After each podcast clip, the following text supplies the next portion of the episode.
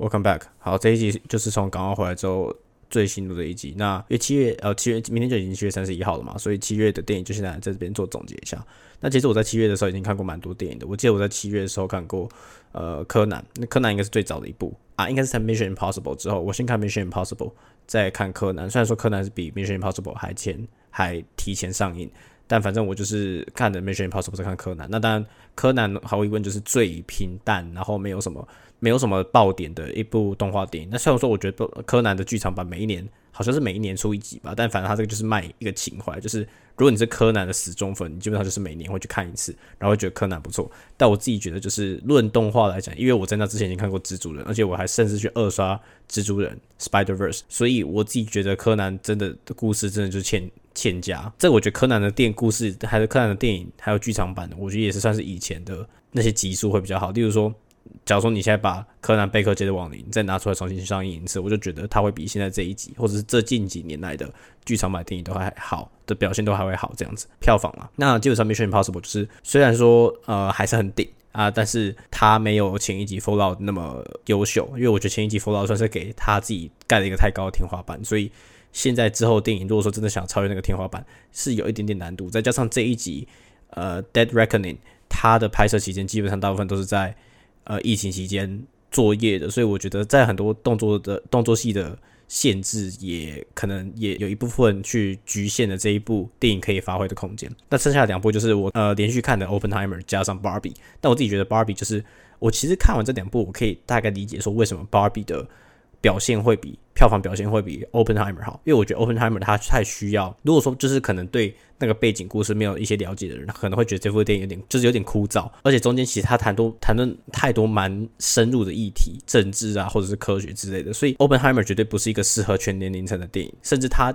在各个它适合的年龄层之间，它还针对不同个性的人去，它它 target audience 也是有不同个性的，这就应该说针对特定个性的人才会是这部片的受众。所以我自己觉得他的打的年龄层就没有 Barbie 那么高。虽然说 Barbie 他其实也有谈论一些蛮现实的东西，也不是说很 fantasy，完全很 fantasy 的一部电影。但起码你可以想象的是，Barbie 这部电影在就是可以，它可以给比较年轻的小孩看，然后他也可以给男就是男女或是各种个性的人看。我所以我觉得 Barbie 相对来讲，在 Openheimer 之后看是一个，就我我觉得完全就是 Oppenheimer 跟 Barbie 的调性是两个完全不同世界，就是。这两部片算是，如果你在同一天看或是连续看的话，可以算是综合彼此的调性。所以我自己觉得那一天我看完 Openheimer 再去看 Barbie，算是蛮不错的一个接续。那我自己觉得 Openheimer 毕竟是诺兰电影，所以诺兰电影就一路以来都是最顶的，就是不管是叙事风格啊，或者它的拍摄手法，还有它的声效声，就是它的艺术，就是应该说 visual effect 跟 sound effect 都算是现在 Hollywood 里面最顶尖的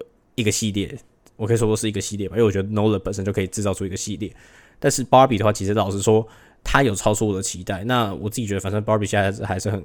很热门，就反正反正有时间就再去看这样子。反正总之，Mission Impossible、Openheimer 跟 Barbie 这算是三部都算是我推荐的这样子。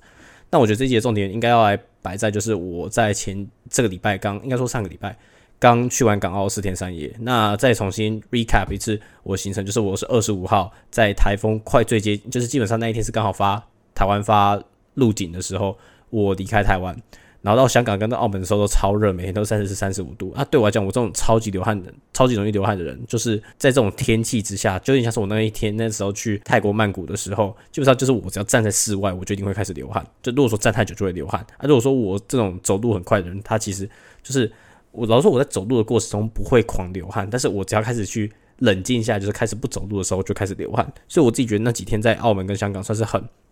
很麻烦，然后也是很。困扰的一件事情，然后刚好我在二十八号星期五的时候从澳门飞回台北，然后那个时候就是台北已经是没有下雨了，就所以我在台北的时候其实也没有到撑到伞，所以我等于是完全避开了台风呃侵袭，可能就是北部跟南部，因为高雄放了两个台两天台风假，所以这两天我是完全就是没有接触到这样子的。那我自己觉得就算蛮幸运的，但我也没有算好，因为这个这个旅程其实很早就规划好了。那我觉得其实这一次回去香港的时候，我落地落地的时候，那个时候我的想法其实是。蛮焦躁、蛮不安的，因为其实虽然说我只是去香港是一个游客的身份，但是我自己觉得好像就是我感觉我来到一个不一样的地方。因为说实在的，我是第一次在 post covid 之后回到香港嘛，之前是转机，所以不算。那这是这一次是我真的在 post covid 的这个时代里面重新入境香港这样子。那我不知道为什么我会有那样子焦躁不安的心情。我不知道是因为去年，因为去年发生的事情让我对这个东西，对对这个地方有点 PTSD，或者是因为我自己感觉就是我在一个月内，或者是说不到一个月，我就要重新回到这个地方，然后准备开学。但是我对于我我自己身为港大学生的一个认同，就还是我其实算是一个大一新生的身份，就是现在所有的 Year One 升 Year Two 的学生，或是 Year Three 升 Year Year Two 升 Year Three 的学生，他们对于港大的了解都胜过于我。那因为我对于港大的了解真的很少，我对于我没有在这个学校参与任何的社团，我对于这个学校也没有参与任何的，假如说我也没有在这个学校找 part time job。当然我在呃之后开学之后会开始做经济的 TA 嘛，但是在那之前我没有做过任何 research 或者是。assistant 或是 teaching assistant 就完全没有，那之后就会是个新的挑战。不仅是我要重新开始去重新 pick up 以前那种在学校上课的那种行政效率，因为我自己觉得我我在港大大部分时间都是 online learning，但是我自己觉得 online learning 的那个 pace 跟实际上你在学校上课那个 pace 是完全不一样的。我自己觉得 online learning 跟这就是很，如果说你在 online learning 的时候，很多时候考试，你知道它就是以前那个时代，就是你要。把你的 camera 设设定好啊，然后有什么特殊的角度，你的呃 exam paper 是你要自己拿白纸，然后写上去，然后你要 scan，还有什么东西，就是那个时候的行政流程是很复杂，但是好处是你不需要离开你的房间就可以做到这件事情。当然，我已经在他高雄这个地方算是待了蛮久一段时间了，所以我其实已经厌倦这样子的生活，所以我老实说是有点担心，但是同时又有点期待要开始这个新的学期了，所以我一直会跟我的朋友讲说，我其实蛮。我会直接用 excited 这这个字来形容我现在当下的这个情绪，有关于我未来的生活、找工作，或者是呃学习之后会之后发生的事情，跟朋友的社交啊、互动等等，都算是对我来讲是很新奇，但也很期待的一件事情。这样子，所以技术上来说，虽然说我已经是 year four，但是心态上来讲，我觉得我还是把自己设定在一个 freshman 的心态，会是一个比较，我觉得算是一个比较合理的阐释吧。这样子，那。我觉得同时有这种焦躁的心情，也让我重新去想起来，就是我在开始就学、大学开始就学之后，这是一个这一层个路，这一个就学路途上所做决定，它背后到底有什么样的动机，或者是我怎么去思考，怎么去做出最后的那个 ultimate decision 的。我在做这种每个重大的抉择之前，好像都没有一个反复辩证的过程。例如说，我那时候在香港来读书的时候，好像就是觉纯粹就是觉得说，哦，好像这个地方好像还不错，我就直接来了。但我老实说，当时我有去重新。很认真或者是很成熟的去分析过做出这件事情的利弊嘛？说实在的，好像也真的没有，就感觉做什么事情都有点仓仓促跟唐突。那虽然说那个时候真的中途有想过说到底不要离开，就是转就是不要在港大继续读书，然后可能就是去重考啊，或者是重新用高中的那个就学管道去 readmit 进去另外一间学校，但后来当然也没有去执行这件事情嘛。那之所以没有执行。做这件事情原因是因为我 double major 在 computer science，但我后来又想了一下 computer science 的这个 path，好像也没有在就是挣扎可能一两两三周或甚至到一个月去仔细思考说到底要不要做 computer science 的这一个决定，就是这个 double major 这个 computer science 的决定，事实上是代价很大的，因为我要多付一年的时间，加上一点点学费，然后还有很多可能不确定的因素这样子。但是事实上在那个时候我有。很认真的去思考，到底 computer science 对我是不是真的有好处，还是只是因为我觉得好像别人做的不错，我应该也可以做的不错这样子。那时候我真的觉得，就是我就是坐在我自己的电脑前面思考，大概三十到三十分钟到一个小时，我就毅然决然决定说，好，我要做 computer science。好，我我我要做 computer science，我就要在新加坡把那边课退选掉，就这样。所以我觉得那时候有可能就是很，我自己觉得那个当下是很不理性的。但虽然我觉得这个这件事情应该要非常理性。但反正事情就是这样子发生的。我但是有时候我觉得，就是理性只是一个我们去行事的一个方式，就是我们怎么去执行一件事情，那个是理性来呃驱使的。但是事实上，所有的判断啊，或者所有的呃，对于这个生活的目标跟着动力，其实它应该都是由感性所提供的。因为我觉得，就是你个人要有喜好，你才会有理性去去驱使你真的去做出什么东西，而不是那个感性会主导一切。那同时，如果说你也只有理性的话，你应该也会做不出任何选择，因为毕竟在你眼里，可能可能各个不同的 option 都是平行的。应该平行的意思就是可能都是差不多，都是 equivalent 的，所以你也没有办法真的决定出一个什么东西去做。所以我觉得我现在对于我自己的状况还算蛮满意，也对现在也对自己的状况也蛮有自信。就是我其实以今年来讲，我现在的这个状态应该算是我最喜欢自己的时候。这个时间也大概同时就是我觉得我的理性跟感性的这一个呃这个 psychological state 是在最稳定也最健康的一个状况。所以我觉得现在其实还不错了。对，那我这次回去香港的时候，也有去两个地方，就是我有去 IFC，IFC 就是 International Financial Center 还是 Finance Center，反正就是那个地方就是在中环，它在地铁香港站，然后它那个地方是呃香港交易所的办公室跟交易中心这样子。虽然说他们现在应该都电子化，但是名目上的交易中心就是在那个地方，然后那个地方的建筑也被叫做交易中心。那 IFC 那个地方其实上面就是一堆办公室嘛，所以那个地方其实，在中午的时候，因为我那时候刚到香港站或者到 IFC 的时候，那个时候刚好是中午吃饭时间，所有的 intern 都跑下来吃饭。那其实 intern 超级好辨认的，因为 intern 就跟我差不多年纪嘛，这些 intern 可能甚至有些还比我年轻，所以他们看起来就是二十一、二十二岁。然后他们全部都穿 business casual business casual 就是不是那么 formal 的 business，就还是长裤啊，然后长袖的衬衫，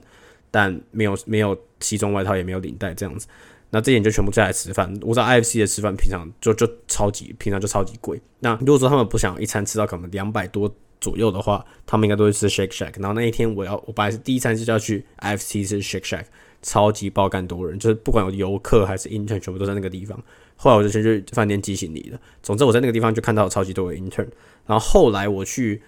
呃七九龙的时候，经过的 I 经过的那个地方叫做呃。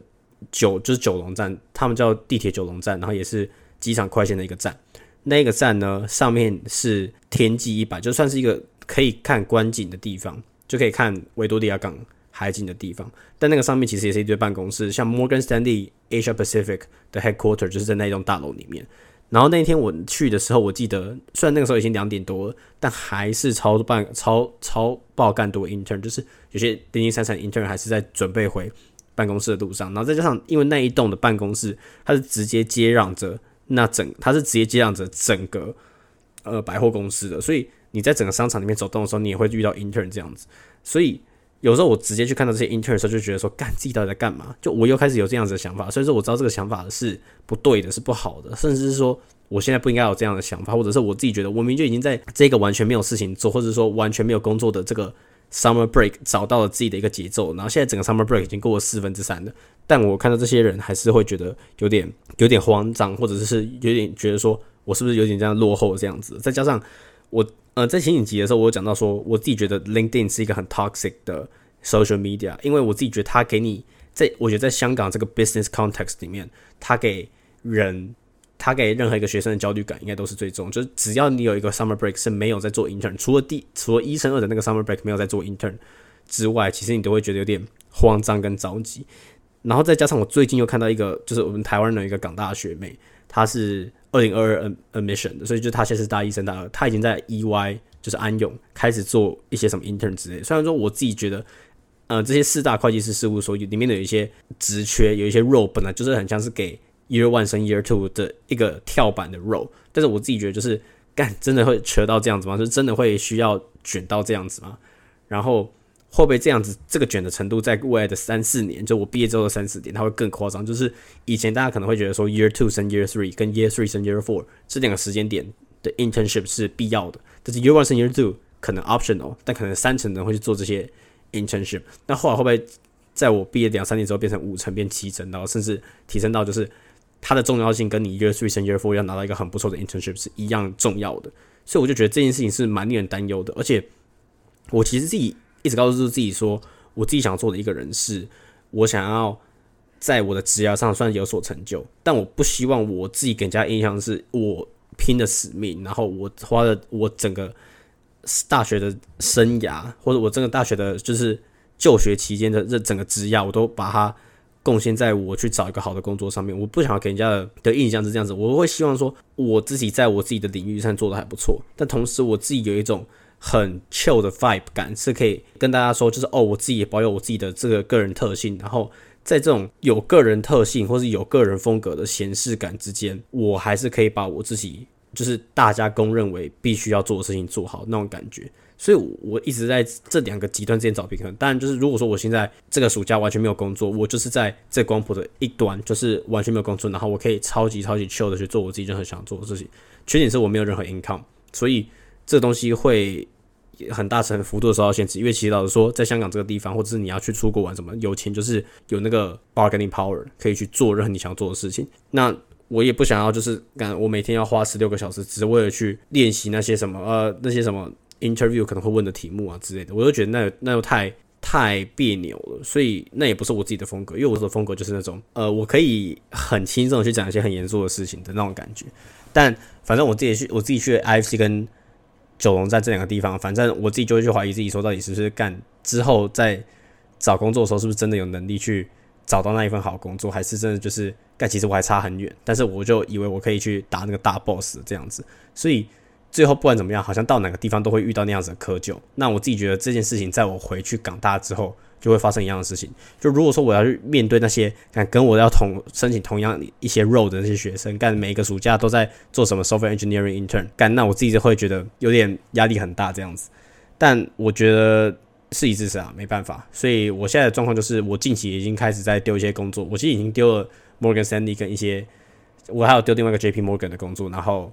他们因为 JP Morgan 他们的 video interview 是即时就会发给你，所以我明天就要把这个 video interview 做一下。当然我还有很多 role 没有做，但是就如同我之前讲的，我现在希望就是把这些工作的申请散布在整个八月里面，这样子我的 video interview 才可以慢慢做、慢慢做、慢慢做，然后会比较多时间可以去收集这些 video interview 的题库啊之类的。那我自己觉得在香，那我再讲一下，就纯粹游玩的部分好了。我自己觉得香港这次我真的是没有做到什么事情，就是我原本是说我之前要去，我之前有订温蒂漫步在香港的专场的票嘛。那温蒂漫步讲一下温蒂漫步好，温蒂漫步反正就是一个台湾的音乐团体嘛。然后我平常也很喜欢他们，然后我有在听他们音乐，然后有时候我会分享他们的音乐到我自己公开的现实动态上面。那温蒂漫步他们在二零二一开始的时候，从高雄进行第一次的专场巡回演出。那你知道，二零二零、二零二一台湾在要五月到九月的时候，那个时候超级严格，就像你完全没有办法去演唱会啊什么的，因为你连一年餐厅内用都不能嘛，所以怎么可能会办演唱会这样子？所以那个时候其实就完全没有什么表演空间。然后那时候我已经回来回去香港了，应该说第一次去香港这样子。那我记得温蒂漫步那个时候可能在二零二二的时候重新开始了他们的巡回，所以二零二二的二月啊，或者到下半年，他们大部分时间都是在台湾，因为那时候台湾还需要隔，就你那时候进出台湾还是要隔离，然后大陆也整个封死的状况下，其实没有什么地方可以去巡回演出。然后在今年二零二三年的时候。温蒂漫步开始他们在大陆跟香港的演出，他们有去日本跟韩国的一些特殊音乐季表演。但是我就我自己的了解，他们在英日本跟韩国是没有办他们自己的专场，就是只有他们这个整个 session 是只有他们表演的这样子。然后他们在这一次的巡回叫做 Have a Good Dream，然后他们的这一次的巡回在最后一场在旺角的麦花城场馆。完成他们最后一次的演出，这样子。那我原本是有买票过去的，那后来就是因为一些特殊的原因，最后没有去的那一场演唱会，就是后来有临时有事，有一些更重要的事情要做，所以最后没有去那一场演唱会。但总之，我自己觉得在那一次，我觉得这一次在香港的整个活动，还有整个行程算是蛮 chill 的，就是我自己觉得没有到特别累，然后有把想要做事情的做到。然后隔天我就去澳门的嘛，然后澳门我自己的想法就是超级无聊，就是我我只去大概一天半哦，实质上在那个。地方待的时间一天半了，但是我自己觉得我花很多时间在饭店里面，然后我也没有真的去什么呃景点玩。那像大三巴这些地方啊，其实我之前就已经去过，所以这一次回去澳门的话，我就没有去大三巴。虽然说我的饭店离大三巴超近，大概走路在五百公尺就到了。所以我第一天去的时候，大概差不多我已经到饭店的时候已经大概下午五点了，然后我就弄一弄，然后准备去吃饭，大概晚上七点左右。所以我那一天，我记得我去澳门第一天，就整个下午从下午五点到晚上，我只去两个地方。我只去了吃一个印尼菜，就我不知道为什么要去澳门吃印尼菜。理论上应该要吃，如果说要吃欧洲菜的话，应该要吃葡萄牙菜，但是我不知道，我最后就选了印尼菜这样子。然后我后来又去了一间蛮特殊的咖啡厅，虽然我不知道把它定位成咖啡厅是不是正确，但是我觉得那些店就是一个很酷的店，就那种老板就很像是干超爆干有钱，然后不知道做什么事情，然后他就把他自己的兴趣当做是一家店的主题，然后开了一间类似的店这样子。那这间店卖的什么东西呢？这间店。它看起来就很像一个超级少座位的咖啡厅，但这间店卖的什么呢？它有卖茶，它有卖咖啡，它有卖手冲咖啡，它有卖日本酒，它有卖烧酒，所以它基本上什么都卖。然后我那时候走进去店里面的时候，地上全部是空酒瓶，什么踏剂啊什么的，有的没有的那种专门卖日本酒。然后我那时候就点了两个饮料，我记得点的都是茶类啦。第一个应该是一个红茶，第二个是伯爵奶茶。那他们都做那个奶茶做茶都超级扯，就是它茶类一定是现泡，像我点那个红茶算是一个伯爵红茶，那它就是它从泡然后加热，然后加热之后因为我是点冰的嘛，它就还要放到一个 shaker 里面，然后加冰块啊，然后把它摇成就是非常细致，就是它那个泡沫是非常细致，然后没有很大颗的泡沫的那种红茶状况，所以喝起来是非常非常顺的。那我点了第二杯红奶茶，他们做我十五分钟，反正就是各种茶叶调配，然后他拿一个类似那种 induction stove，然后在那个地方煮。所以我自己觉得那一间店算是蛮，我自己觉得风格蛮 chill 的。那为什么我要去那间店呢？就是因为那一天晚上刚好有一个 Morgan Stanley 的 webinar 要参加，那我必须要有一个地方可以坐着，然后有一个 WiFi 可以用的，那我就去找那间咖啡店。所以我自己觉得那一间算不错这样子。然后那天呃参加的 webinar，我可以等下再分享一下我在那个 webinar 到底。得到什么样的心得？虽然说我自己觉得 Webinar 它提供的 information 没有任何价值，它全部都是 public available，所以我自己觉得算是我自己新观察到的一个状况这样子。好，然后接下来第二天的话，我基本上就是在各个大的酒店移动，然后我就在那个赌场啊什么地方去的。但我自己觉得这是最近澳门新开的那个伦敦人，算是蛮不错的。我觉得它的装潢风格比较像是我自己喜欢那种装潢风格，因为它就是以英国为主题的装潢嘛，然后他们的整个赌场里面超级像那种 Jo Malone 店家里面会有的摆设，就是白白干干净净的这样子。但是我自己觉得伦敦人的赌场格局算是最无聊的，就是最白但最无聊。所以你去那个地方纯粹就是看他们的 decoration，还有他们 interior design。你不会去那个地方真的去花很多时间赌博，虽然我自己觉得在澳门赌博也是需要很多很大一笔钱这样子，所以我自己现在也没有那么喜欢赌博，所以我就是纯粹就是去那边参观一下，然后去吃了永利皇宫的自助餐，基本上就是我那一天的行程这样，然后拍拍照啊之类的，然后隔天我就回台湾了，所以这就是那个整天的行程啊这样子。好，那我来讲一下在摩根斯丹利。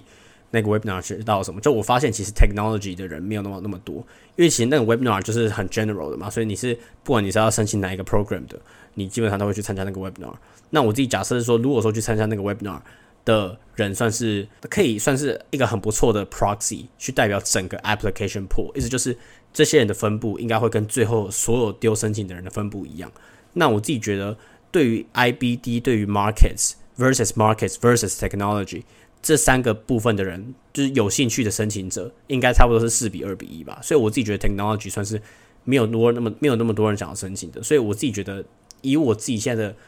呃实力，不管准备 behavioral questions 还是我自己的履历的有趣程度来讲，我自己觉得我进 final round interview 或者 super day 或者 assessment center 的机会算是蛮高的。我自己这样猜啦，但有可能膨胀。总之，我觉得有拿到 fast track 是一件好事，但是目前还没有收到任何有关于那个 Morgan s t a n l e 那个 hackathon。的消息嘛？那因为摩根三 y 和那个 Hackathon 本本身上也是说八月十一号会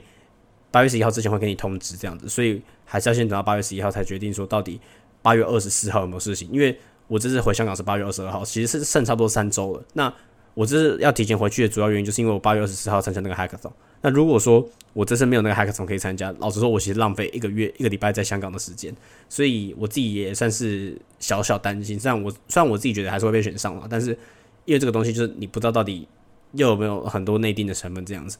那我自己对于现在工作的状况就是，我现在后来的想法就是，我觉得我现在丢工作，以这个履历来讲的话，不是全好就是全坏。就是我现在是不能去 quantify 我到底那个 project 到底有没有什么样的实质功效嘛？就是我现在履历上有些 personal project 是为了替代，为了替代那些缺乏的呃工作经验而做的。那这些东西如果说有很有成效的话，我自己觉得就会是每一个对于每个银行来讲都会蛮有成效的。那这样我就可以得到蛮多很后面的面试机会。当然，如果说他没有什么成效的话，最后就会是什么东西都没有。但这个东西就是目前还不知道，因为我还没有听看听到呃 Morgan Stanley 他们自己这边的消息这样子。那因为 Morgan Stanley 我在那一场呃 Webinar 里面，其实也有人问那个 Recruiter 说，他看有些我后来发现大家都超少丢的，就是。虽然说他们说 deadline 是八月二十号，七月十五号、七月十号丢的大有人在，我自己觉得，因为他们他们的 application 六月一号就开了嘛，所以我自己觉得这个时间他们时间很早时间丢，其实也算是蛮合理的。总之，他们说呃，他们还没有开始看他们那些呃 resume，那他们看完 resume 之后才会去发那些什么 Hacker Rank 或者是呃这些 video interview 的相关的 online assessment assessment 这样子，所以目前还是没有办法去确认说到底这些这个履历的成效好不好。那反反正就照我之前讲的，这些如果说很早开岗位的公司都丢了的话，差不多先尽量我因为我自己真的很想要在高雄的时候就把这些呃 video interview 的事情都先做好，因为我自己觉得在香港真的超级难做的，因为我之后住的那个地方很明显的不是一个很适合 video interview 的地方，再加上我觉得要去学校搞这件事情又有点太麻烦了，因为这东西是你还要先。准备好上身的服装这样子，所以它是需要一些布置的。那反正我就是八月把这些可以丢的东西丢一丢，大概七八件，然后可能明后天丢一些，然后就是隔两天隔两天我就丢一点丢一点丢一点这样子。总之差不多这样了。然后我自己觉得今年算是有呃，我觉得我觉得现在又又开始有变得更好一点了，就是相对于我之前录音前一集录音的时候，我觉得现在状况又更好一点。呃，下一次的话，应该就是有些东西都已经会开慢开始慢慢出来，例如说呃，Morgan Stanley 我之前有报另外一个就是。Sales and Trading 的一个 Inside 的活动啊，那个东西其实也是有 Fast Track 的机会的，所以八月大概事情就这样子吧，然后跟一些人见面，对，反正呃暂时更新就这样了，那之后还有什么工作上的更新就再说，拜拜。